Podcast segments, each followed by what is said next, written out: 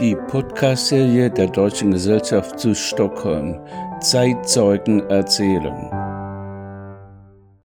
Hans Alfred Erhard wird in diesem Jahr 90 Jahre alt. Er ist als einer der Zeitzeugen, deren Erlebnisse bis weit in das letzte Jahrhundert reichen.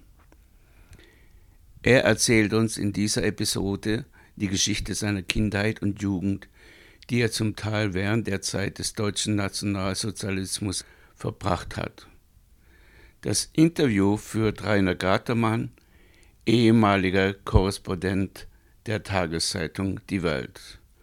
Als weiterer Gesprächspartner ist Gerd Hagmar Gaverus beteiligt. Guten Morgen, Hans-Alfred. Schön, dich wieder am Mikrofon zu haben. Aber diesmal geht es nicht um die deutsche Gesellschaft, sondern um dein recht abwechslungsreiches äh, Leben. Und machen wir es ganz einfach. Fangen wir mit deiner Geburt an. Du bist Ende 1932 geboren, und zwar in Berlin. So viel ist bekannt. Ja, ich bin am 3. Dezember 1932 geboren. Ein geschichtsträchtiger Tag, da an dem Tage der Reichstag als Reichskanzler Kurt von Schleicher, einen ehemaligen General, späteren Verteidigungsminister, als Reichskanzler wählte. Und äh, er war damit der letzte Reichskanzler der Weimarer Republik. Er trat zurück am 28. Januar 1933 und was am 30. Januar 1933 dann passierte, ist ja allgemein bekannt. Da wählte der Reichstag Adolf Hitler zum Reichskanzler. Als das geschah, du warst ja noch sehr jung, aber merktest du, dass in der Gesellschaft eine Veränderung schon stattfand? Ich war also wie Hitler zur Macht kam, einen Monat alt oder zwei ja. Monate alt. So, ich hatte nicht. Nein, aber in der folgenden, äh, folgenden Zeit. Zum äh, Beispiel Reaktion deiner Eltern.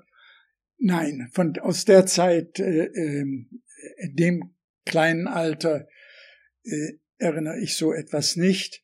Wir wohnten damals in Dahlem, aber wie ich ein halbes Jahr alt war, zogen wir nach Lichterfelde um in die Nähe der Kadettenanstalt wo am 30. Juni 1934 viele Leute erschossen wurden, unter anderem besagter Kurt Schleicher.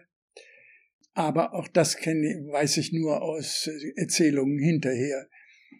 1936 äh, zogen wir um nach Schlachtensee, wo meine Eltern ein Haus gebaut hatten. Und äh, von der Zeit an äh, habe ich sehr viel Erinnerungen noch, wir fuhren oft sonntags aus Lichterfelde zum Grundstück, wie wir es nannten, wo das Haus gebaut wurde. Und ich erinnere noch zuerst, wie wir das erste Mal dort waren, war nur eine tiefe Grube und ich begriff nicht richtig, dass der Bau eines Hauses begonnen wurde mit einer tiefen Grube. Dann andere Male standen die Mauern schon. Ich weiß, mein Vater kletterte rauf äh, an der Mauer hoch auf einer Leiter, was ich sehr beängstigend fand. Also die äh, Zeiten des Hauses, wir zogen ein im, im Sommer 1936. Also von da habe ich gute Erinnerungen. Hast du Geschwister? Ich habe eine Schwester, die wurde 1937 geboren, wie wir schon dort wohnten. Auch eine kleine lustige Geschichte. Meine Eltern behaupteten, sie hätten mir erzählt, dass ein Kind erwartet wurde, aber ich fiel aus allen Wolken, wie mein Vater morgens sagte, wir müssen ins Krankenhaus, Mami ist im Krankenhaus, du hast eine kleine Schwester bekommen. Und wir gingen ins Krankenhaus und was war da? Fünf Feuerwehrleute im Zimmer meiner Mutter, weil ein Bienenschwarm hatte sich festgesetzt und mich interessierte überhaupt nicht die kleine Schwester, sondern die Feuerwehrleute, die damit beschäftigt waren, den Bienenschwarm über dem Bett meiner Mutter zu entfernen. Ja, da gingen die Zeiten weiter. Wir hatten äh, einen Kindergarten in Schlachtensee, wo ich war, bis ähm, im April 1939 die Schule anfing. Ich wurde eingeschult in der damals genannten Westschule, ein ganz neues Gebäude, was erst zwei Jahre alt war. Fantastische Schule. Es gab drei Klassen, eine 1a, eine 1b, eine 1c. A war mit Jungs, B mit Mädchen und C war gemischt und da landete ich. Ganz zum Schluss waren die drei Klassen eine einzige Klasse, weil die Lehrer eingezogen waren und äh, außerdem kein Platz da war für mehrere Klassen. Ja, was kann ich da erzählen? Die Fliegerangriffe fingen an Anfang der 40er Jahre und wie man als kleiner Junge dann ist, abends betete man, dass der liebe Gottes ordnen sollte, dass Fliegeralarm käme, denn wenn Fliegeralarm war, war am nächsten Tag keine Schule. Aber ab wann war dir denn als kleiner Junge äh, bewusst, dass Krieg ist? Äh, der Krieg ab, ab 1. September 1939. Das Ganz klar, von dem Tag musste man verdunkeln. Ich weiß noch, an einem Sonntag, zweiten, dritten, saßen wir im Garten und es kam ein Mann und brachte Lebensmittelkarten. Das war auch neu. Und äh, von da an passierte es dann von Zeit zu Zeit, dass Fliegeralarm war. Also am Anfang war vielen kaum Bomben. Es reichte schon, dass ein Aufklärungsflugzeug über Berlin flog. Dann wurde Fliegeralarm gegeben. Aber äh, also das kann ich sagen, war von Anfang an, war man dabei. Dann ging ihr, dann, ging ihr dann in einen Bunker bei Fliegeralarm oder wie verhieltet ihr äh, euch? Wir gingen in den Keller in unserem Haus. So. Das war, äh, da war ein Kellerraum abgestützt worden. Luftschutzraum. Mit, äh, Luftschutzraum. Mhm. Und äh, meine Mutter machte Bouillon und mein Vater guckte raus und ich durfte aber nicht rausgucken und, und sagte, da fliegen die, die Leuchtraketen und, und am nächsten Morgen sammelte man Flaksplitter und nahm sie mit zur Schule und tauschte die und manche hatten sogar einen Bombensplitter, der war wert zehn Flaksplitter. Das Aber das, das war eigentlich erst etwas später im Krieg. Also die ersten Jahre passierte nicht so viel. Aber folgende große Veränderung bei uns aus Lichterfelde kannten meine Eltern ein Buchhändler-Ehepaar, Herr und Frau Möller. Und Frau Möller frug meine Mutter eines Tages, ob wir die Möglichkeit hätten, ein Pflichtjahrmädchen aufzunehmen. Alle Jungs wurden ja eingezogen nach der Schule zum Wehrdienst und äh, alle Mädchen mussten ein Jahr ein Pflichtjahr machen. Bei einer Kinderfamilie oder im Krankenhaus oder wo auch immer. Und meine Mutter sagte, ja, gerne, ja, hier in unserer Nähe wohnt ein Bankdirektor, der Geschäftsinhaber der Berliner Handelsgesellschaft, die viertgrößte deutsche Bank damals, und deren Tochter äh, muss ein Pflichtjahr machen. Und die kam dann zu uns, zog zu uns und betreute uns Kinder. Und das muss gewesen sein ungefähr im äh, Frühjahr 1903, Frühjahr 1941. Und äh, nach ein paar Monaten kamen mehr Fliegerangriffe und da rief der Vater dieser, dieses Pflichtjahrmädchens bei meinen Eltern an und sagte, also ich will meine Tochter nicht mehr in Berlin haben. Wir haben einen Gutshof in Oberbayern. Ich schlage vor, sie fährt dorthin, nimmt eure Kinder mit, kostet euch nichts und die Kinder sind dann auch weg aus Berlin und meine Eltern sagten zu, sie selbst konnten nicht weg, natürlich nicht.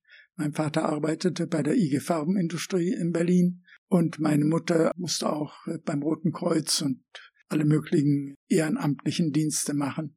So wir fuhren mit dieser, mit diesem besagten Pflichtjahrmädchen mit Namen Hilla, fuhren wir im Sommer 1941 nach Bayern nach Wolfratshausen, 30 Kilometer südlich von München und verblieben da ein ganzes Jahr, blieben bis Sommer 42. Sommer 42 bis Sommer 43 waren wir wieder in Berlin und äh, im August 1943 kam die Verordnung, dass Kinder durften nicht mehr in Berlin sein. Sie wurden evakuiert mit den Schulen, wenn man nicht etwas selbst ordnen konnte. Und da rief dieser besagte Bankdirektor wieder an und sagte, eure Kinder sind wieder willkommen auf dem Gutshof in Bayern. Ich will dort auch meine Tochter und meine Frau hinschicken. Die fährt dann mit den Kindern dorthin und die werden die Kinder betreuen. Und dann sind wir 1943 im Sommer wieder nach Oberbayern gekommen und äh, äh, dann dort geblieben bis 1906, November 1946. Ich ging in die beim ersten Besuch in äh, Oberbayern von 41 bis 42 ging ich dort in die dritte Klasse bei einer sehr netten Nonne, Schwester Deodatta, die äh, Klassenlehrerin. Und später, wie wir wieder nach dorthin kamen, ging ich in die fünfte Klasse, Volksschulklasse. Und dieser Bankdirektor hat einen pensionierten Oberstudienrat engagiert, der mich mit dem gymnasialen, mit den gymnasialen Schulfächern beschulte. Du sagtest, darf ich dich unterbrechen, du sagtest vorhin schon mal, dass in deiner Schule in Schlachtenfelde, das war, äh, das war äh, auch eine von der Schülerschaft her gesehen eine besondere Schule. Nein, das war die Dame, die, ja. die, die für uns in Schlachtensee zuständige Schule. Es war eine normale Volksschule. Normale Volksschule, ja. Deine Mitschüler. Meine die Mitschüler. besonderen. Nein, aus, außer die, in der, in der Parallelklasse, in der Klasse 1a, die Mädchenklasse, da ging die Tochter des damaligen Propagandaministers Josef Goebbels, Helga Goebbels, die dann später mit ihren Geschwistern Ende Mai, Ende April 1945 in Berlin von ihren Eltern umgebracht wurde. Und äh, die fiel besonders auf in der Schule, weil sie morgens mit einem großen Mercedes gebracht wurde zur Schule bis 1. September 1939. Da durften keine Autos mehr fahren, außer einigen wenigen zugelassen. Da kam sie mit einer Pferdekutsche. Man kann googeln und kann diese Pferdekutsche auch sehen. Aber dein, das Kriegsende hast du in Bayern erlebt. Das war dann in Bayern, ja. Wart ihr ja. dort durch die Kriegseinwirkungen gestört, beeinflusst oder führtet ihr Überhaupt ein ganz, ganz normales ganz normales Leben? Äh, also ich habe eigentlich nichts Schlimmes des Krieges miterlebt. Die letzten Tage passierte natürlich viel. Das war für einen Jungen, was war ich damals, elf, zwölf Jahre, äußerst spannend. Zum Beispiel Kolonnen von äh, Krankenwagen fuhren bei uns vorbei und wurden angegriffen von amerikanischen Jagdfliegern und beschossen. Und was kam aus den Krankenwagen? Nur SS-Soldaten, die schnell laufen konnten und in den Wald flüchteten. So, die benutzten diese rote Kreuzwagen, um äh, zu flüchten. Und wie man später noch lesen konnte, hatten die die ganzen Schätze die die DSS beschlagnahmt hat, hatten die in ihren Autos. Dann äh, hatten wir Kinder auf dem Hof dort im Wald, vier Männer angetroffen in KZ-Uniform, die ausgebüxt waren auf dem Weg vom Konzentrationslager Dachau. Das wurde evakuiert, sollte nach Tirol gehen und waren lange Züge von KZ-Lern, wie wir sie damals nannten, zogen durch Wolfratshausen und viele von denen kamen um auf dem Weg und überall später sah man Gräber an der Straße von Gestorbenen. Jedenfalls wir entdeckten als Kinder im Wald vier Männer und haben die dann eine Woche lang versorgt. Die haben uns gebeten, den Erwachsenen nichts zu erzählen, denn äh, dann kämen die in Bredouille, sondern äh, versucht uns was zu essen zu bringen. Wir haben also in Kühlschränken Milch geklaut und Brot und, und alles und haben die da mehrere Tage versorgt. Ich glaube, es war ungefähr eine Woche. Und dann kamen schließlich eines Tages, am 30. April 1945 kamen die Amerikaner und besetzten unsere Gegend am selben Tag wie Hitler und, und die Goebbels und alle sich das Leben nahmen. Da, da war für uns der Krieg aus. Die Erwachsenen erzählten, die letzten zwei Flaschen Wein, die sie noch hatten, wurden getrunken. Die eine hatten sie gespart, wenn Hitler ums Leben kommt und die andere, wenn der Krieg zu Ende war. Und das fiel auf denselben Tag. So sie hätten sich, die waren aber so viele Leute, oder es waren ja im Grunde nur Damen. Die Männer waren ja alle eingezogen. Wir hatten auf dem Hof auch sieben französische Kriegsgefangene, die die Arbeitskraft waren. Deren Enkel kommen heute noch zu Besuch auf den Hof wo ihre, wo ihre Väter oder Großväter es so gut hatten. Und die übernahmen dann die Bewachung des Hofes. Die Kriegs sie hatten noch die letzten Tage, wie die Tiefflieger kamen, eine große französische Flagge auf dem Dach ausgebreitet und so gemacht, dass die deutschen Truppen das nicht sehen konnten. Fliegen taten die Deutschen nicht mehr, weil sie kein Benzin hatten. Sie hatten die, wie gesagt, die Trikolore so hingelegt, dass die Amerikaner von der Luft das sehen konnten, aber nicht die Deutschen.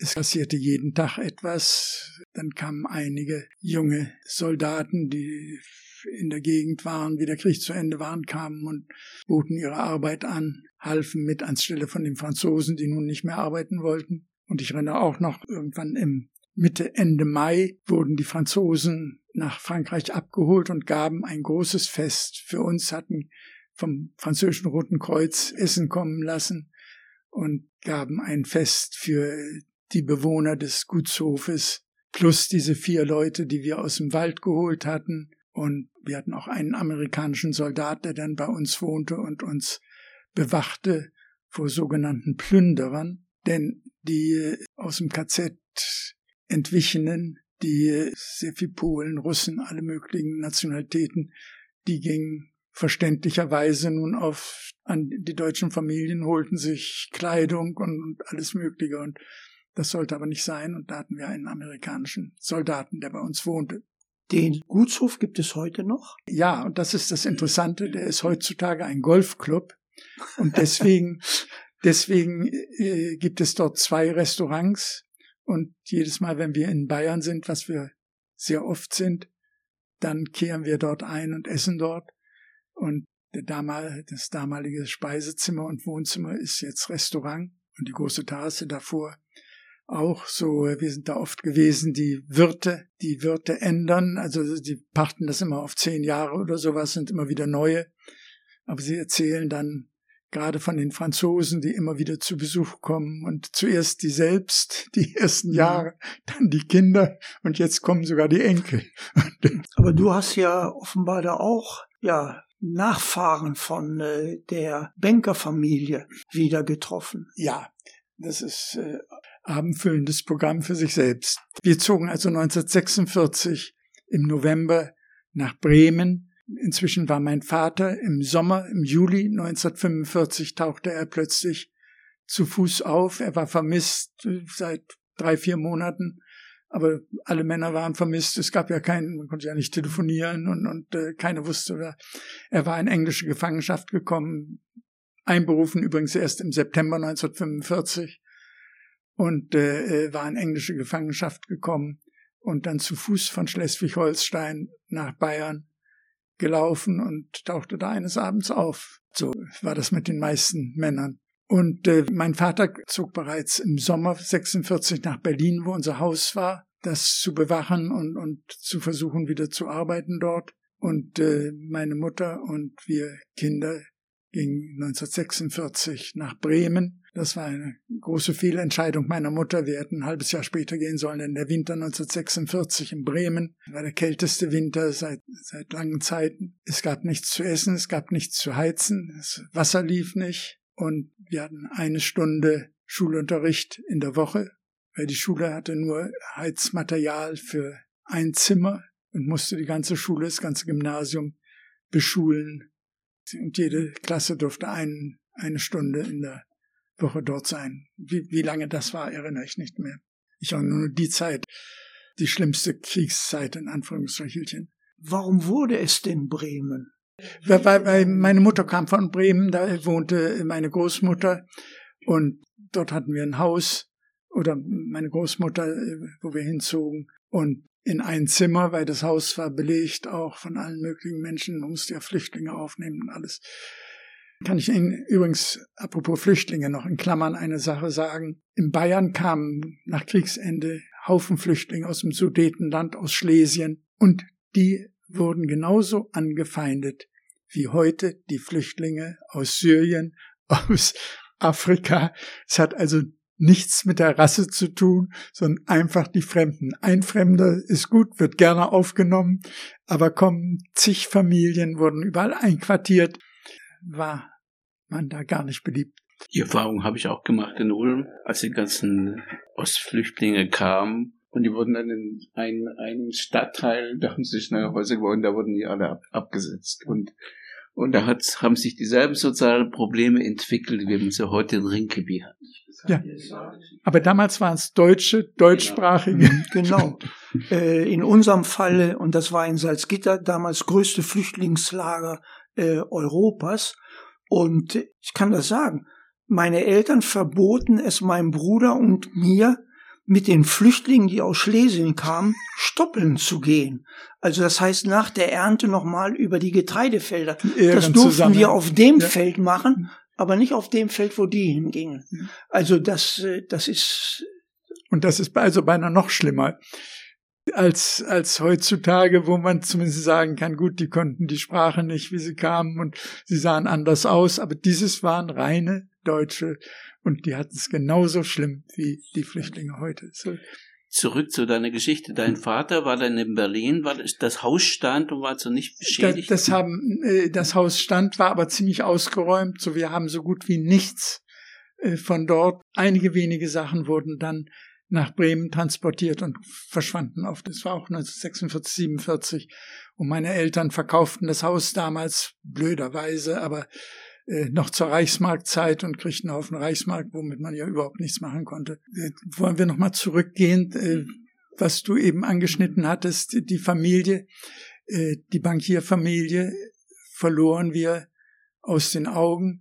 Meine Mutter hatte noch äh, die Schwester des Bankiers, die auch als Flüchtling dort gelandet war, aus, äh, kam aus Essen oder, oder aus dem Ruhrgebiet irgendwo und war auch dort und mit der hatte meine Mutter noch lange Kontakt, bis dies starb, während die anderen, äh, besagtes Pflichtscharmädchen und deren äh, Geschwister waren so viel jünger als meine Mutter, so der Kontakt verschwand.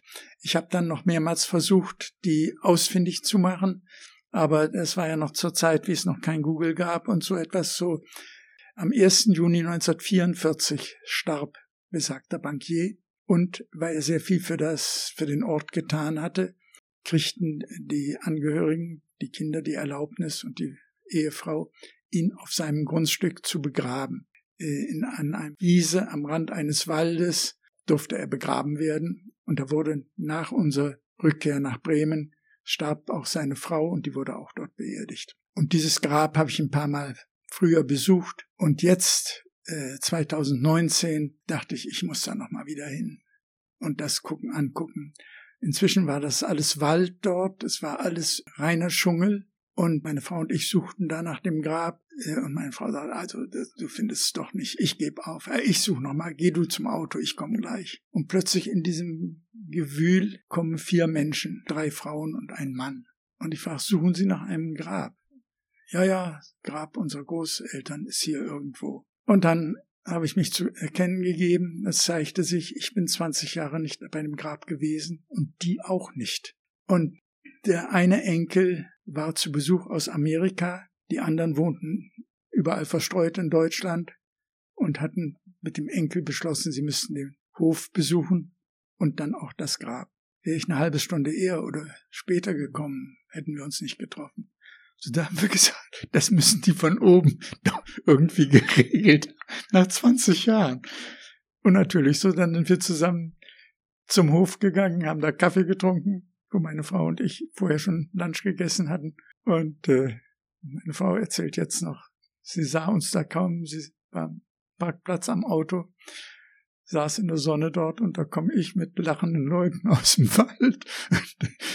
Sie begriff gar nichts, ja. Und seitdem haben wir also nahen Kontakt und ist beschlossen, ein Familientreffen sollte kurz danach stattfinden. Dann kam Covid und seitdem wird es immer wieder aufgeschoben und jetzt hoffen wir, es im Juni stattfinden wird mit der Großfamilie, Enkeln und Urenkeln, die alle diese Leute nicht getroffen hatten, die, die ich kannte. Und, und die haben ein Buch jetzt rausgegeben mit meinen Erzählungen und, und ein paar Bildern und für die Familie. Das sollte eigentlich bei dem Familientreffen verteilt werden. Ich habe es jetzt gekriegt. Ich weiß nicht, ob die anderen es auch jetzt kriegen oder erst beim Familientreffen. Jedenfalls ist das, äh, war das eine fantastische Geschichte. Aber wie ging jetzt dein Schulweg ja, weiter? Wie ging mein Schulweg? Der war nicht sehr lustig. Also ich hatte keine große Lust zur Schule. Ich ging, wir kamen also nach Bremen. Ich kam da in die zweite Klasse die damit begann, eine Stunde in der Woche Unterricht. So, ja, Das brachte nicht sehr viel. Irgendwann im Frühjahr hörte das wohl auf und das kam mehr. Übrigens, da kann man noch sagen, einmal am Tag ging man trotzdem in die Schule. Man kriegte amerikanische Schulspeisung einmal am Tag. Deswegen äh, ging ich jeden Tag zur Schule, aber nur um das Essen zu holen. So das einzige Essen, was sehr gut war. Ja, dann im Sommer blieb ich sitzen, musste die zweite Klasse nochmal machen. Und wie das auch schlecht ging, äh, haben meine Eltern mich rausgenommen aus dem Gymnasium auf die Waldorfschule geschickt. In Ottersberg, einem Vorort von Bremen. Und da bin ich von äh, Januar 1948 bis Ende der zehnten Klasse im April 1951 gegangen, war angemeldet dann an einer höheren Handelsschule, hieß das, wo man ein Handelsabitur machen konnte, was aber nur so ein halbes Abitur war. Aber meine Großmutter erzählte das einer Freundin, deren Familie eine Reederei hatten, und die sagten, ach, lass ihn doch zu uns, wir suchen Lehrlinge, er soll Lehrling bei uns werden. So da habe ich dann die Schule abgesagt, habe nach der zehnten Klasse aufgehört mit allem Schulischen oder fast allem, die, die kaufmännische Lehre begonnen und bin gleichzeitig einmal die Woche einen Nachmittag zur Berufsschule gegangen und das brachte aber auch nicht viel. Aber da lernte man ein bisschen Buchführung. Buchführung habe ich dort gelernt, das kann man sagen. Und habe dann die kaufmännische Lehre gemacht äh, bei dieser Reederei, die älteste Reederei in Bremen überhaupt. Die hatten Segelschiffe bis in die 30er Jahre und äh, äh, blieb anschließend als Angestellter. Die hatten auch eine Schiffsmaklerfirma und dann landete ich. Sie suchten Angestellten in der angeschlossenen Schiffsmaklerfirma. Und da hatte ich viel mit skandinavischen Schiffen zu tun und schrieb dann im Jahr 1956 im Frühjahr an sehr viele Firmen in Dänemark, Norwegen, Schweden und Finnland, ob ich nicht drei Monate als Praktikant arbeiten könnte dort. Die meisten antworten gar nicht. Einige schrieben, ging nicht. Und eine einzige Firma schrieb, das müsste sich eigentlich machen lassen. Ich sollte mal mich im Herbst wieder melden. Und da bin ich im Sommer mit meiner Lambretta, die ich damals hatte, nach Schweden gefahren und habe diese Firma besucht. Und da haben die gesagt, ja, komm, ab 1. Oktober bist du bei uns willkommen. Und dann bin ich bin ich also hier am 28. September hergekommen. Ich hatte eine Anzeige in Svenska Dagbladet, dass ich ein Zimmer suchte als Paying Guest. Und auch da nur eine einzige Antwort. Und die Menschen, die mich aufnahmen, wurden dann meine Schwiegereltern. Weil die hatten drei Töchter. Gutes Timing. Wobei die meinige hatte einen festen Freund und da war nichts zu machen. Aber die jüngere Schwester, die auch einen festen Freund hatte, hatte nette Klassenkameraden und das war mein Arbeitsfeld dann. Und äh, die Familie war deutsch, also die waren in Ende der 20er Jahre nach Schweden, äh, war mein Schwiegervater versetzt worden. Äh, sie waren also Deutsche. Ich wollte eigentlich, hatte mir vorgenommen, keinen Kontakt mit Deutschen zu haben. Ich wollte ja Schweden kennenlernen. Und irgendwie wurde dann auch meine Ankunft irgendwelchen Leuten erzählt und dann rief die Kirche an, sie bräuchten, sie hätten 20 Mädchen im Chor und nur zwei Jungs. Ich müsste unbedingt dorthin kommen. So am Mittwoch nach meiner Ankunft habe ich schon im Kirchenchor von St. Gertrud hier gesungen und das dann äh, ungefähr ein Jahr getan. Dann, dann äh, hatte ich keine Lust mehr dazu. Aber ist, war das alles auf Deutsch? Du hast also hierher gekommen als Deutschsprachiger und in der Firma gearbeitet als Deutschsprachiger? Ja, ich habe angefangen, so wie äh, das klar war, dass ich hierher kommen konnte, Volkshochschule, zuerst Volkshochschule und dann Berlitz School, die Wochen bevor ich abreiste mit ein bisschen Schwedisch. Also ich konnte so ein bisschen Schwedisch. Aber es war alles auf Deutsch und interessant auch, die Schweden, die man traf, konnten alle besser Deutsch als Englisch. Englisch konnten die kaum. Sogar in, in der Schifffahrt war ja Englisch die Hauptsprache. Trotzdem konnten die alten Herren dort in der Firma, denen die Firma damals gehörte, wie ich ankam, äh, konnten besser Deutsch als Englisch. Ja, aber das, das äh, war ja so. Bis das zum Kriegsende war ja Deutsch erste Fremdsprache. Eben, eben. Und auf der Universität, äh, äh alle erzählten, äh, die studiert hatten, alle Lehrbücher waren auf Deutsch, weil das Schwedische gab's nicht, war nicht, die Auflage nicht groß genug. Alles geschah auf Deutsch. Aber was, was für eine Auffassung hattest du damals von Schweden? Ja, so wie die Deutschen es heute haben, das Paradies. War das damals auch schon so? Ja, ja. Ja, nicht zuletzt. Bei uns war alles noch kaputt, noch nichts funktionierte und hier war alles heile Welt. Nein, und dann äh, äh nach drei Monaten oder nach einem Monat, wie die Leute Lohn kriegten, da sagt der Personalchef, ja, hier ist auch eine kleine Tüte für dich. Wir hatten ja verabredet, oder du hattest ja angeboten, dass du nichts bezahlt haben wolltest, sondern nur drei Monate gratis bei uns arbeiten wolltest, aber hier kriegst du ein kleines Taschengeld. Und wie ich das anguckte, war das mehr das Taschengeld, als ich zuletzt als Gehalt in Deutschland hatte. Und da dachte ich, hier muss ich bleiben. Und es war aber ein ziemlich grimmiger Personalchef und ich wagte nie, ihn zu fragen. Und eines Tages, wie ich wieder mal vor seiner Tür stand und nicht richtig wagte reinzugehen, da kommt raus, oh Hans Alfred, wie gut, dass du da bist. Die zwei Jungs A und B haben gerade Einberufungsbefehl gekriegt. Könntest du länger bleiben? Du kriegst natürlich ein ganz anderes Gehalt dann. Ja. dann musste ich aber im Dezember nach drei Monaten raus aus Schweden, weil eine Arbeits- und Aufenthaltsgenehmigung konnte ich nur beim Konsulat in Bremen beantragen. Und dann habe ich das sofort gemacht. Die Firma hier hat auch beim Einwandereramt, wie es damals, nee, wie hieß es damals, Inwanderwerket oder Migrationswerket oder was, auch Antrag gestellt. Aber ich musste bis Februar, Ende Februar warten, bis das Konsulat anrief und ich kriegte gleichzeitig am selben Morgen ein Telegramm aus Stockholm, dass es genehmigt sei. Ich ging zum Konsulat, kriegte es in meinen Pass gestempelt, ging zum Bahnhof, kaufte eine Karte und alles mit dem Fahrrad. Der Zug ging um 13 Uhr. Morgens hatte ich es erst erfahren. Radelte zur Polizei, um mich abzumelden. Und da macht er zu und sagt, wir haben Mittagspause jetzt um zwölf, komm um zwei wieder. Um zwei saß ich schon längst im Zug. Dadurch bin ich immer noch in Bremen gemeldet.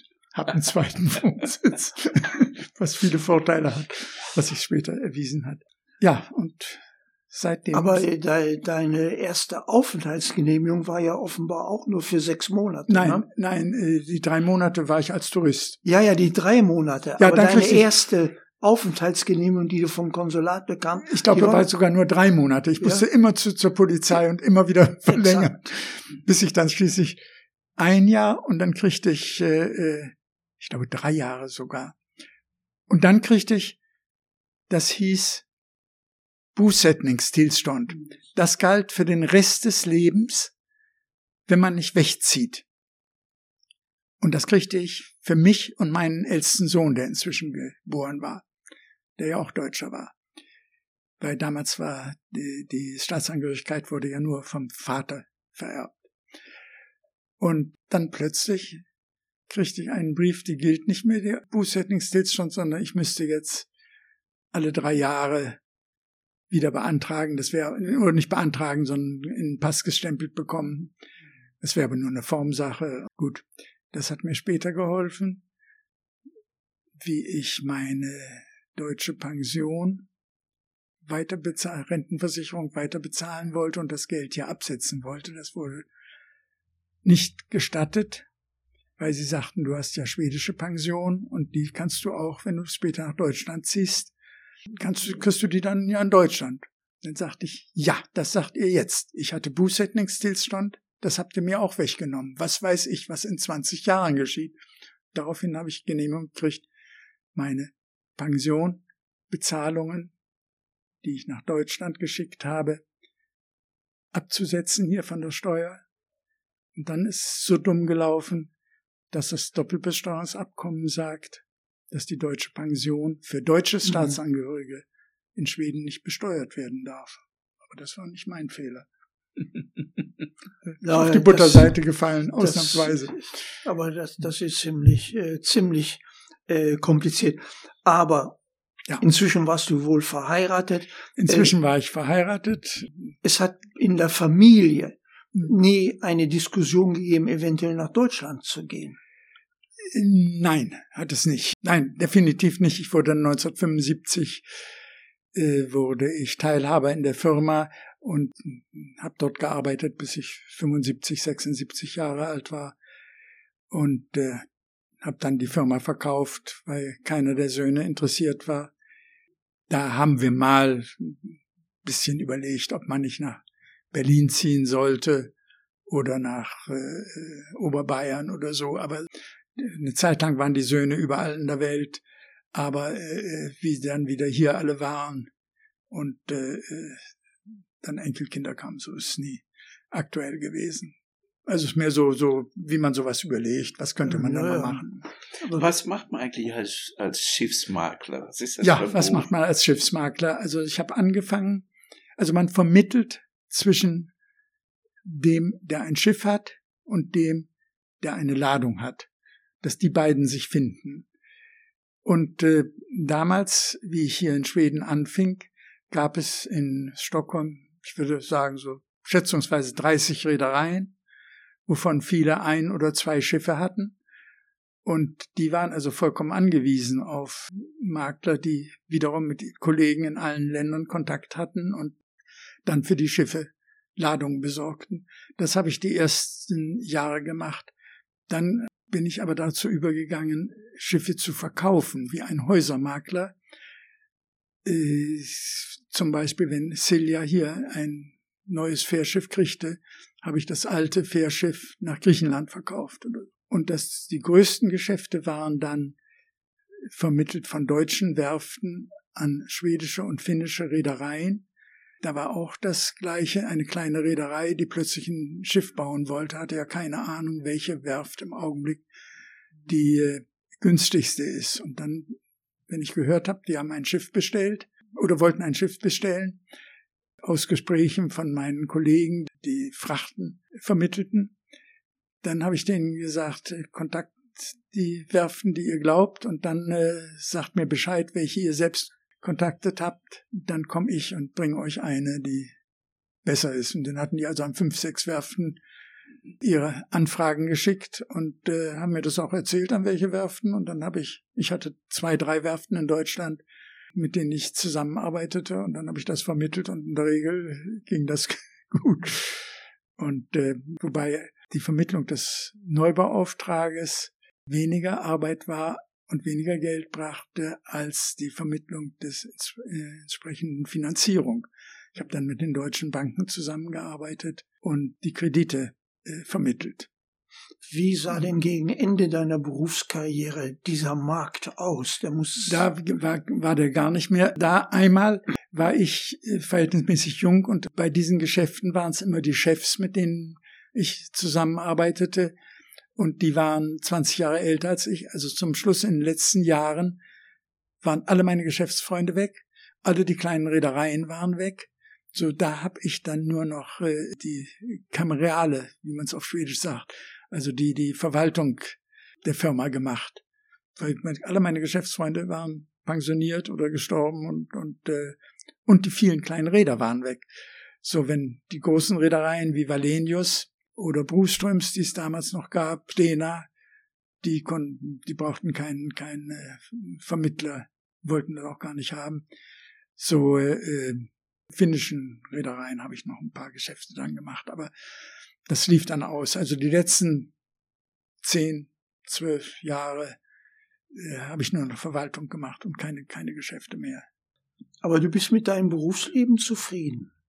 Ja, hätte nicht besser laufen können. Dann hatte ich ja noch die vielen Ehrenämter dazwischen. Ja, da, darauf, darauf kommen wir jetzt. Ähm, äh, du bist heute auch schwedischer Staatsbürger. Nein.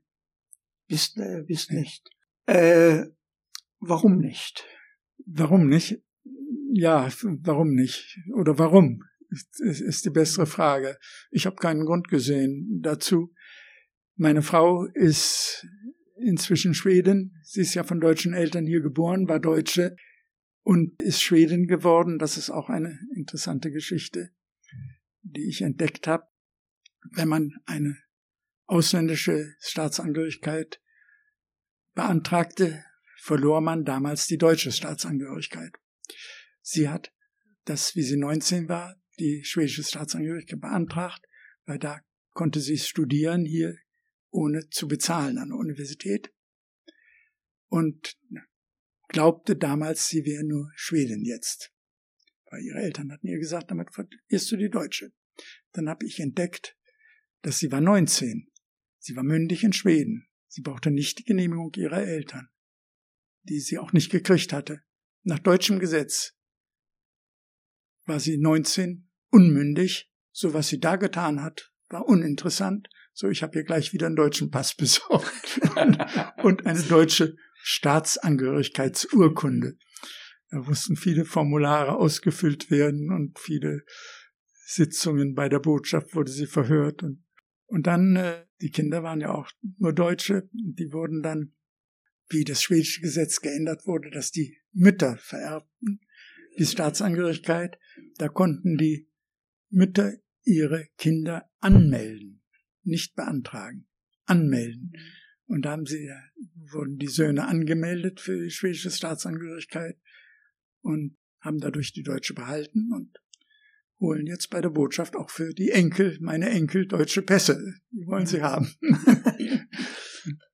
ja. Aber ähm, meine, du bist ja trotz allem schon relativ früh nach Schweden gekommen. Aus deiner heutigen Sicht, hm. wie gefällt dir Schweden? Ja, wie ich immer sage, es gibt kein, kein Paradies auf der Erde. Jedes Land hat seine Vor- und Nachteile. Landschaftlich absolut perfekt. Der Shergurn, wo wir mit Booten gelebt haben und, und jetzt dort wohnen, könnte nicht besser sein. Wie gesagt, ist, jedes Land hat seine Vor- und Nachteile und inzwischen habe ich mich akklimatisiert. Und, äh, Aber hast du den Eindruck, du hast ja immer noch viel Kontakt mit Deutschen, dass für die Deutschen Schweden immer Bullabü bleiben wird? Ja, zumindest bis jetzt. Ja, also bis jetzt. Sie ist, ist also, auch dein Eindruck. Ja, ganz klar, ganz klar. Und das sagen also alle Deutschen, wenn die hören, dass man aus Schweden kommt, das ist fantastisch. Ne? Und und die Deutschen lieben Schweden und die Schweden fahren durch Deutschland und haben kein besonderes Verhältnis zu den Deutschen, vor allem weil sie die Sprache nicht können. Hans-Alfred, du hast ja das Bundesverdienstkreuz erhalten. Zweimal. Zweimal sogar. Kannst du da ein bisschen drüber reden und über dein Engagement hier in, in Schweden, in Schule, Kirche und so weiter? Ja. Ja, das ist einfach so gekommen. Durch meine Arbeit hatte ich ja die Möglichkeit, also diese verhältnismäßig großen Geschäfte, die ich gemacht habe, da machte man eins im Jahr und dann hatte man ein halbes Jahr überhaupt nichts zu tun und, und äh, so ich hatte Zeit für solche Sachen. Und Deutsche Gesellschaft habe ich ja früher geschildert, wie ich da gelandet bin. Die Schule kam, da wurde meine Frau Vorsitzende oder es fing an, dass ich als Revisor gewählt wurde im Schulverein. Dann wurde meine Frau in den Vorstand gewählt, da musste ich abgehen als Revisor. Dann war sie ein Jahr stellvertretende Vorsitzende und sieben Jahre, glaube ich, Vorsitzende. Wie sie dann zurücktrat, keine Lust mehr hatte, wurde ich wieder Revisor, die Jahre bis, bis ich selbst in den Vorstand gewählt wurde. Und da war ich äh, vier, fünf Jahre gewöhnliches Mitglied. Dann wurde ich stellvertretender Vorsitzender und dann Vorsitzender. Also 18 Jahre war ich im Vorstand, davon zwölf Jahre als Vorsitzender der Schule. In der Kirche war ich im Kirchenvorstand nur anderthalb Jahre. Da fiel plötzlich jemand aus und da hatten sie mich nachträglich reingewählt. Und ja, in der Kirche habe ich die Verwaltung der Fuhrmannschen Stiftung seit 1977, die größte Stiftung um die Kirche. Und dann gab es den Deutschen Hilfsverein, wo ich seit ja seit zig Jahren, 25 Jahre oder so, stellvertretende Vorsitzende und Kapitalverwalter bin. Heute bin ich noch Vorstandsmitglied in Svens Tysker Vereningen. Ja, das sind so. Ich möchte nochmal auf die Schule zurückkommen. Ja. Die deutsche Schule in Stockholm hat ja auch eine sehr eigenartige Geschichte, 1642 gegründet so ungefähr. Und sie ist heute eine Begegnungsschule. Ja. Hat seine Vor-, hat es auch Nachteile? Nein, Nachteile würde ich nicht sehen. Mhm.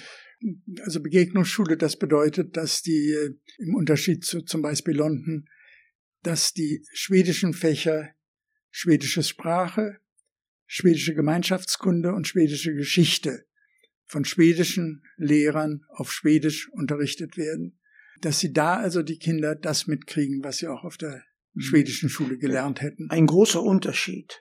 Ja. Äh, zu London zum Eben. Beispiel. Das war keine Ähm, Begegnungsschule. Ja, äh, nein, das ist so sogenannte Expertenschule, Ja. was der Name völlig Ja. falsch ist.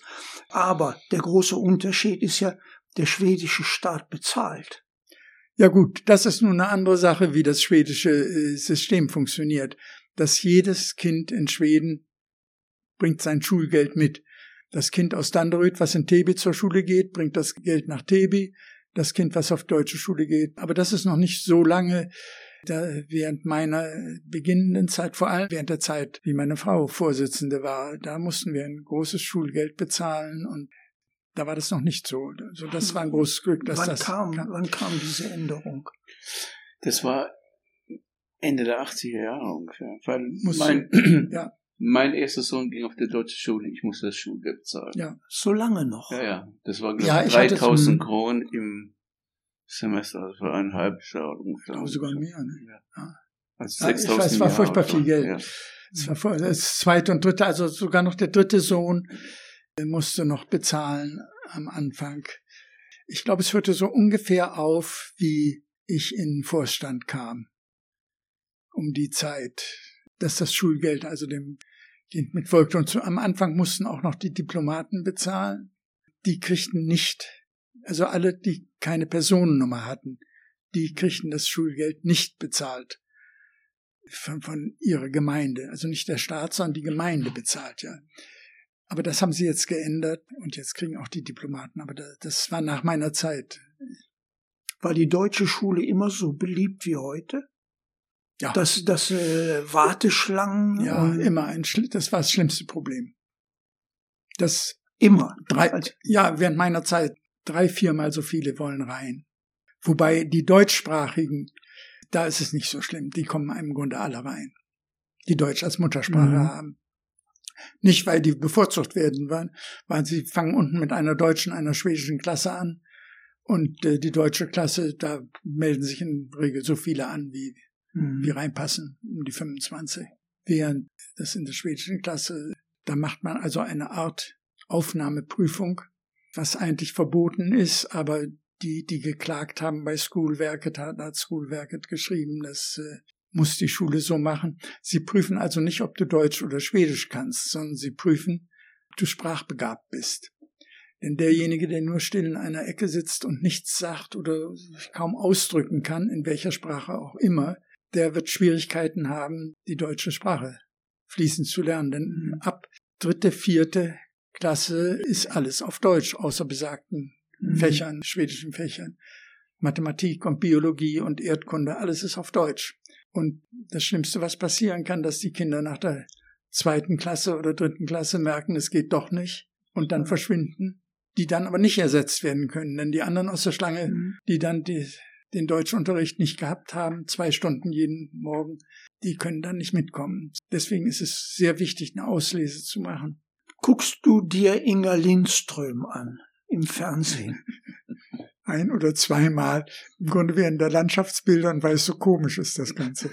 Können wir nochmal zurückgehen zu, zu Ja. deiner Kindheit? Ja. Da hast du doch bestimmt noch mehr zu erzählen, als du bisher gesagt hast. Äh, Ja, ein, eine interessante Geschichte. Ich habe erzählt von dem Ehepaar Möller, die dies Ganze vermittelt haben und diese Frau Möller ja ein Engel war und das mein ganzes Leben gesteuert hat.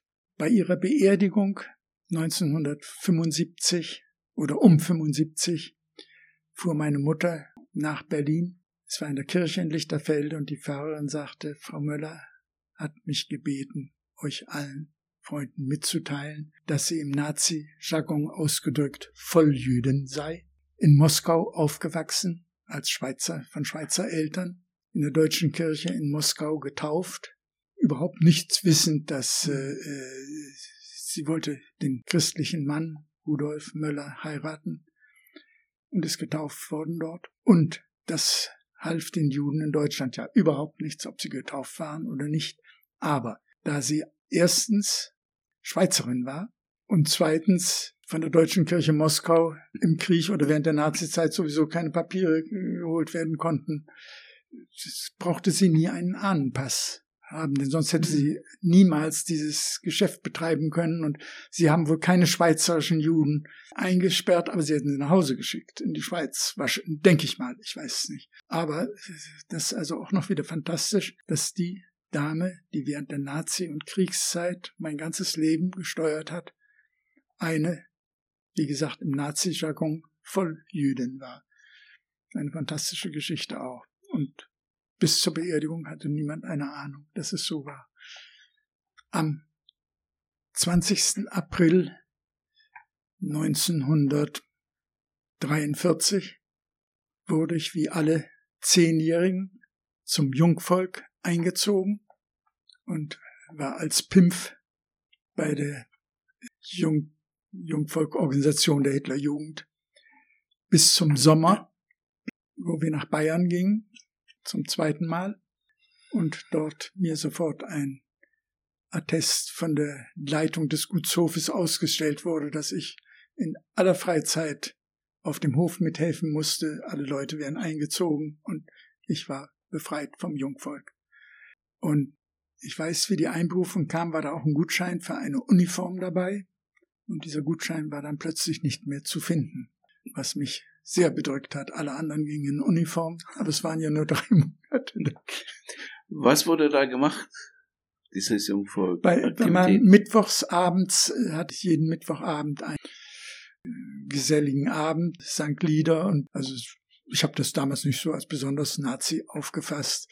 Und jeden zweiten Sonntag zur Kirchenzeit hatte man ein Geländespiel. Das war das Lustigste. Und da wurde ich dann immer zur Kirche geschleppt. Mein Vater war 1928 in die Partei eingetreten, war sehr begeistert von dem Ganzen, ist 1934 ausgetreten und von da an hat er die Leute immer nur noch als Verbrecher bezeichnet. Und die ganzen Verwandten und Bekannten haben sich immer gewundert, dass ihm nichts passiert ist, weil er hat alles kritisiert und er sagt selbst, ihm hätte es nichts geschadet, was man nicht weiß, er wäre vielleicht Direktor der IG Farbenindustrie geworden, ohne, ohne das, aber und er hat dann immer wieder gesagt, er hat sich selbst nicht begriffen, dass er das damals so, aber die Arbeitslosigkeit in Deutschland, Inflation und alles äh, waren Zeiten, wo man dachte, lass ihn mal versuchen. Und Hitler hatte ja den großen Vorteil, dass als er ins Amt kam, dass er Autobahnbau und so weiter und dann erzählt hat, er hat die Arbeitslosigkeit abgeschafft, dass die Konjunktur in der ganzen Welt gleichzeitig wendete. Das wurde nie weiter bedacht. In Amerika hat es ja, ging es ja noch schlimmer als Deutschland und da ging es auch bergauf. Aber was für mich heutzutage vollkommen unverständlich ist, jetzt haben wir gerade abgefeiert Angela Merkel nach 17 Jahren. Hitler war zwölf Jahre was der alles zustande gebracht hat, ist ja unwahrscheinlich, wenn man sich denkt, er hat den Krieg Russland erklärt, er hat den Krieg Amerika erklärt, er hat den Krieg den Juden erklärt. Dass da die Leute, nicht mehrere Leute ihm gesagt haben, das ist vollkommen unmöglich. Du kannst Russland nie besiegen, du kannst es nie besetzen und dann noch Amerika den Krieg erklären. Also der, der schlimmste Augenblick äh, in der in dieser Periode der deutschen Geschichte ist Waldbühne und Goebbels wollt ihr den totalen Krieg? Und alle schreien ja.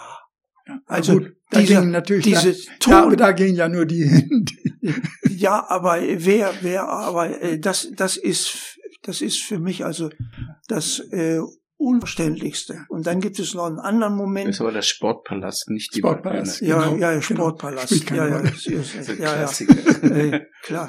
Äh, dann der andere ist in der Bundesrepublik Wiedervereinigung und im Bundestag hat die, die, die Abgeordnetenmehrheit für den Umzug nach Berlin nur eine Mehrheit von 18 Stimmen. Das, das sind die beiden Augenblicke, die bei mir festhängen. Und da hatten wir in der deutschen Gesellschaft einen äh, Karl Wandt, mhm. äh, ein deutscher Diplomat, der mit seiner schwedischen Frau nach der Pensionierung hierher kam und er erzählte mir, er war Mitglied der CDU in Bonn An dem Tage ist er aus der CDU Bonn ausgetreten und in die CDU Berlin eingetreten. und äh, sie hatten neulich mal noch mal wieder, oder man kann es auf YouTube alles Mögliche hier auch finden, nur ein, zwei Monate vor Mauerfall war irgendein Staatsbesuch in Bonn. Und der Bürgermeister von Bonn sagt da, wir sind ja nur stellvertretend für Berlin. Provisorische, provisorische Hauptstadt. Hauptstadt. ah, ja. Wie erklärst du dir denn, also von deiner Kindheitssicht aus, dass in Deutschland das so laufen konnte, wie es lief? Habe ich keine Erklärung für, dass die vernünftigen Männer, die Generäle und so weiter, äh, ich meine rein, wie Nazi man auch gewesen sein oder wenn man gewesen wäre, hätte man doch sagen müssen, also Russland wird er ja nie besiegen. Und er hatte ja einen Kontrakt mit, mit Stalin. Es war ja alles bestens. Er hätte ganz Europa einnehmen können. Dann erklärte Russland den Krieg. Es war ja vollkommen unmöglich. Und, äh, und dann anschließend auch noch Amerika. Vom nächsten Tag an haben die begonnen, Waffen nach äh, Russland zu liefern, was sie als neutrales Land nicht machen konnten. Es ist so unbegreiflich. Und dann auch noch die Judenverfolgung, die äh, ja auch enorme Ressourcen forderte. Wurdest du als Kind beeinflusst von der Schule? Nein, kann ich nicht sagen. Also das Leben, das Leben in der Nazizeit war im Grunde einfacher als das zum Beispiel in der DDR. Das beruhte darauf, dass sie nur fünf Jahre regierten, die Nazis, dann fing der Krieg an. Und also die ganze, sie hatten zwar die Gestapo, aber diese ganze spitze Geschichten und so weiter gab es ja in dem Sinne nicht. Also ich würde sagen, dass ein, ein Deutscher in äh, Nazi-Deutschland, wenn er nicht auf, wenn er nicht äh, gegen das Regime ging, es einfacher hatte als ein, ein gewöhnlicher Deutscher in der DDR.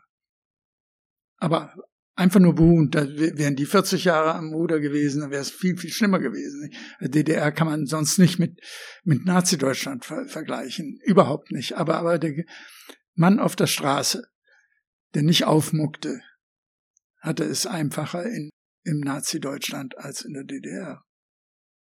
Denke ich mal. Aber ich habe, also das Einzige, was, was äh, in der Schule zum Beispiel, dass man da zum Fahnenappell auch mit den Nonnen, die unsere Lehrer waren, in Oberbayern raus musste. Und in der Oberschule nachher in Icking, habe ich gar nicht erwähnt, ist also das erste Jahr, in, wie wir endgültig nach Bayern gekommen waren, ging ich in die fünfte Volksschulklasse, hatte einen pensionierten Lehrer für ein Jahr, war der angestellt und unterrichtete mich. Und dann kam ich in die zweite Klasse in Icking, in die Oberschule. Und da musste also der Klassenerste immer Heil Hitler Herr Dr. Geißler, Klasse 2b zum Mathematikunterricht 1 zu 31 angetreten. Zack, zack. Aber während deiner Zeit in Schweden, hast du irgendwann mal eine Aversion gegen dich als Deutschen erlebt? Nein, eigentlich nicht. Äh, zweimal, äh, zwei Sachen. Hier in diesem Haus tagte der ähm, wie hieß die Vereinigung, Nautischer Verein oder sowas ähnliches. Da sagt meine Kollegin, da musst du einen Antrag stellen und ich wurde nicht aufgenommen. Und da erzählten die mir dann, dass weil ich Deutscher wäre, sie wollten keinen, keinen Ausländer in ihrem Club haben. Später sind, haben sie dann mehrmals gefragt, äh, ob ich nicht Mitglied werden würde. Habe ich gesagt, ich habe mich ja beworben, ich habe mhm. eingereicht, konnten sie nicht finden. Ja, ich schreibe nicht nochmal. Das äh, ihr könnt mich ja aufnehmen oder nicht, haben sie nicht getan. Die tagten hier und den, die besaßen dieses Haus auch.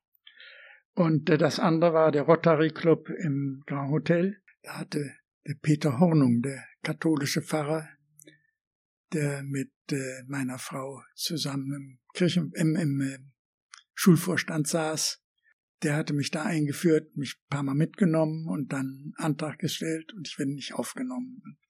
Offiziell wurde gesagt, dass äh, sie hätten schon einen Schiffsmakler, aber er sagte selbst, das ist, weil du Deutscher bist. Das ist so. Mich haben sie nicht gewagt, deswegen abzulehnen. aber, denn man findet dann immer einen Weg, dass der, wir haben zehn Ärzte dort und der eine ist macht dies, der andere macht das, da kann man immer einen Weg finden heutzutage. Das sind die einzigen zwei Mal, aber ich, sonst bin ich nie, habe ich nie irgendwas gemerkt, dass ich irgendwo hm. benachteiligt wurde. Und meine, mich überrascht es, dass du äh, nur einen deutschen Pass hast. Du hast da nie einen, einen Anlass gesehen, um mehr Schweden gefällig zu sein oder um dich mehr mit Schweden zu identifizieren. Du hast genauso gelebt, ob du der eine, den einen oder den anderen Pass hast. Ja, genau. Das ist ja überhaupt kein Unterschied. Ich sage immer, hier bin ich Deutscher, so wie ich nach Deutschland komme, bin ich Schwede. Also vom, vom, vom Pass hat es im Grunde nichts mit zu tun. Das Blöde ist hier jetzt, letztes Mal, wie ich einen deutschen Pass hier beantragte bei der Botschaft, musste man im Formular ausfüllen. Das war vorher nicht, brauchte man das nicht angeben wenn man nicht zum ersten Mal einen deutschen Pass bei der Botschaft beantragte, musste man jetzt angeben, ob man Wohnsitz in Deutschland hat. Jetzt steht in meinem deutschen Pass in Stockholm ausgestellt Wohnort Bremen. Vorher stand da Wachsholm oder Jurschholm oder so. Ja, ich und, ja, und, und schon zweimal habe ich Schwierigkeiten damit gehabt und konnte dann aber immer beweisen, bei der Passkontrolle zum Beispiel, dass die deutsche Botschaft stellt einem Bremer keinen Pass auf zehn Jahre aus. Hier können Sie sehen, wo er ausgestellt ist, der Pass. Wenn ich nicht da wohnen würde, sondern es ist so und so und dann nach ein paar Söhne. Stellt noch mehr Fragen, wir haben noch Zeit. Ja, ja. ja. ja hast du noch selber was, was du, hm. was wir vergessen haben? Wenn ich nach Hause fahre, nachher im Auto, dann ja, ja, genau. Schlachtensee ist ja auch eine behütete Umgebung. Ich meine, haben zum Teil die Nazi-Großen auch gewohnt. Ne? Und, und deswegen hast du da wahrscheinlich nicht so viel mitgekriegt als Kind, was, was das Dritte Reich anbetrifft, wie derjenige Wedding, wo ja dann die, die Kontraste zwischen Nazis und Kommunisten da waren. Äh, bestimmt ist das so, ja. Also äh, was man ein bisschen mitkriegte, bei uns äh, um die Ecke wohnte ein hoher SS-Mann, der gestern oder vorgestern Abend im Fernsehen vorkam, ein Herr Heißmeier, der äh, viel mit den medizinischen Versuchen in den Konzentrationslagern zu tun hatte. Und der zog damals aus. Und es zog der Herr Frank ein. Und dazwischen wurde das Haus umgebaut von, äh, wie wir sie nannten, KZ-Lern in Sträflingskleidung. Und da lernten wir Kinder genau wie wir die Ränge der Soldaten kannten, Unteroffizier, Gefreiter und so weiter. Die hatten Winkel. Gelber Winkel war politisch, rosa Winkel war homosexuell, roter Winkel, ja, ich, ich weiß nicht mehr, welche Winkel was waren, aber wir wussten genau, das waren Politiker, worunter wir uns nichts vorstellen konnten, was politische Gefangene waren.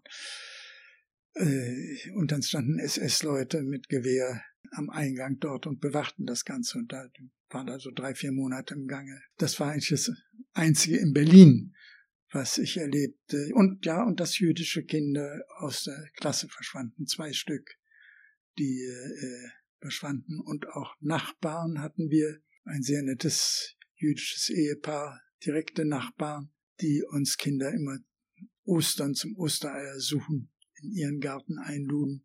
Und wie wir dann das erste Jahr in Bayern waren, zurückkamen, da waren die nicht mehr da. Und da sagten meine Eltern, die sind umgezogen, die mussten umziehen, weil sie Juden sind. Und ja gut, das hat man dann der, als Kind.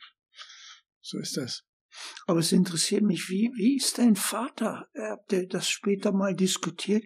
Wie hat sich dein Vater da durchgeschlägelt? Ich meine, für die IG Farben äh, zu arbeiten war damals groß, aber nach dem Krieg nicht sehr populär.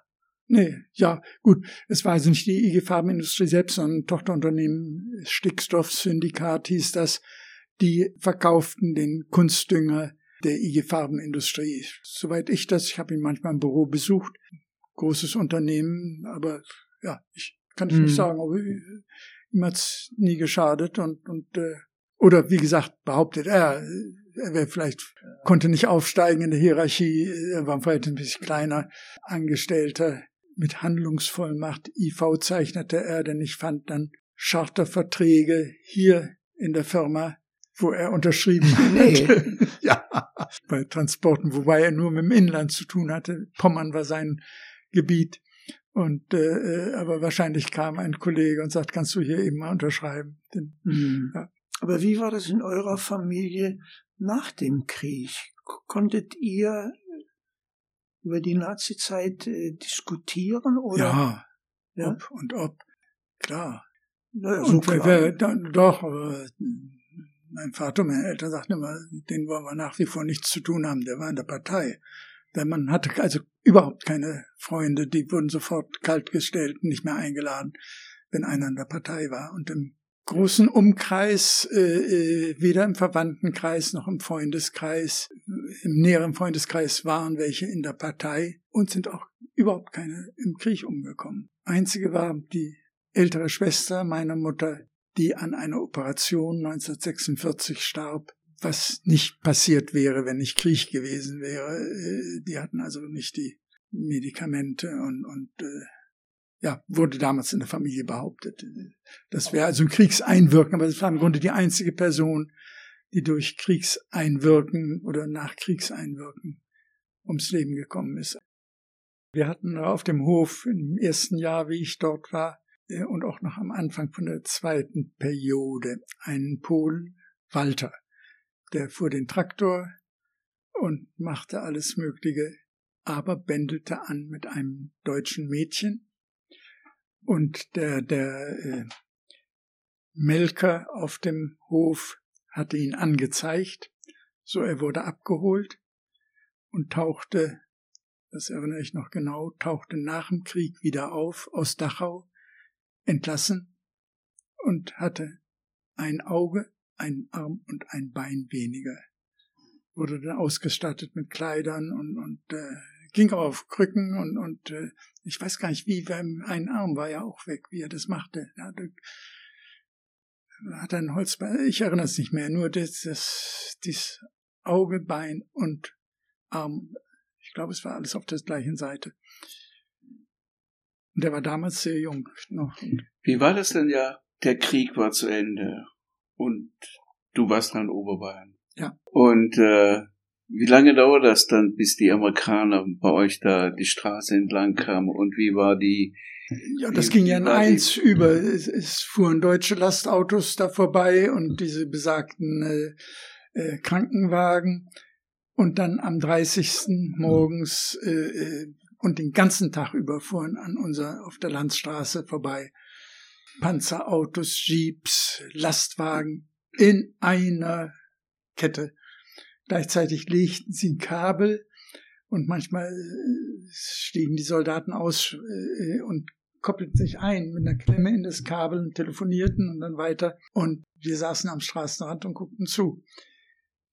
Und am 1. Mai, am nächsten Tag, hatte es geschneit. Es war weiß. Und dann sagten wir, jetzt hat sich die Leute hängen ja weiße Tücher raus, mhm. das wir ergeben uns. Und jetzt hat sich Natur ergeben.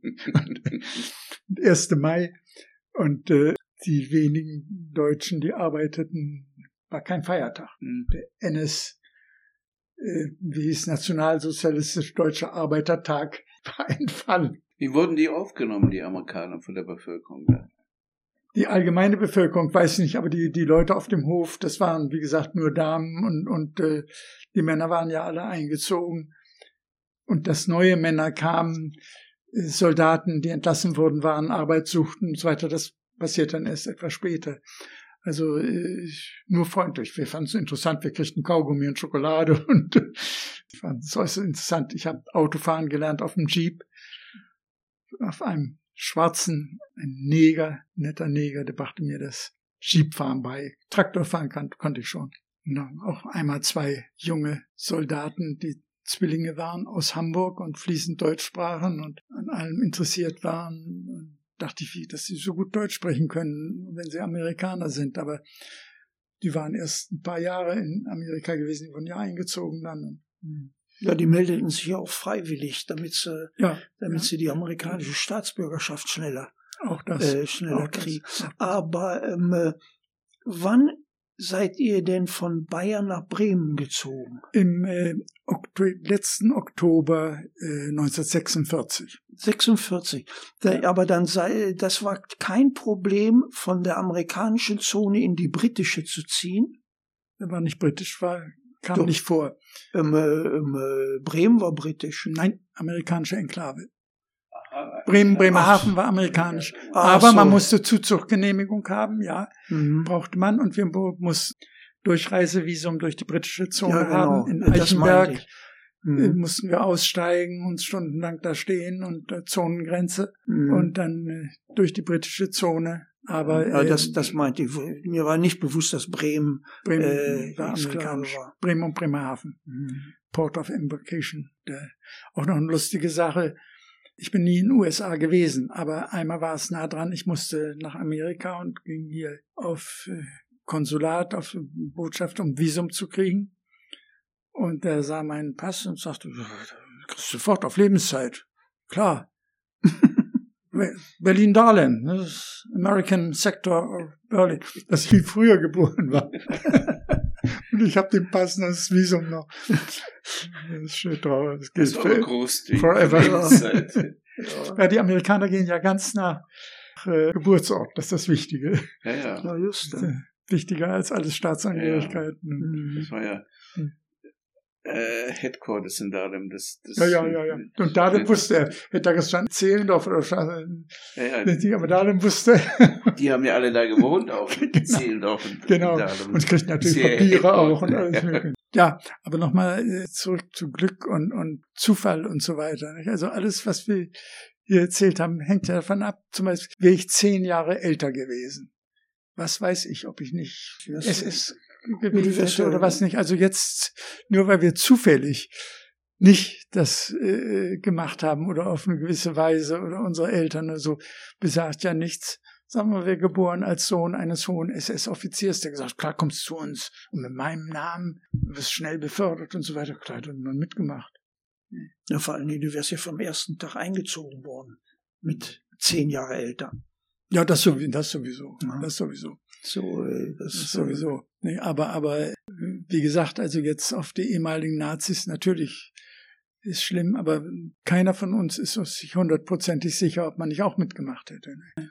Aber das Interessante ist ja, dass Deutschland da so einen guten Ruf in der Welt hatte als die Nation der Dichter und Denker. Die Welt hat vermutlich so eine stark intellektuelle Masse da, dass dieser Hitler das nicht lange machen kann. Das hatten und ja alle damals ja. gesagt. Naja, Lass den machen, jetzt haben wir alle mhm. drei Monate einen neuen Reichskanzler. Lass den das machen, der ist auch nach drei Monaten Schluss. Ja, ja. Naja, so. aber lange, lange und lange. Er hat's ja nicht lange, lange durchgehalten. Das Verblüffende ist nur, dass man, äh, dass der er so erfolgreich äh, war und so die Massen ja. so auf seine Seite brannte. Ja. Und nachher, das, und das habe ich von einem Österreicher gehört, ja. der sagte, ihr, ihr verkennt uns Österreicher. Für uns ist Hitler ein Deutscher und Beethoven ein Österreicher. Hans Alfred und Rainer, vielen Dank für dieses Gespräch. Die Podcast-Serie der Deutschen Gesellschaft zu Stockholm Zeitzeugen erzählen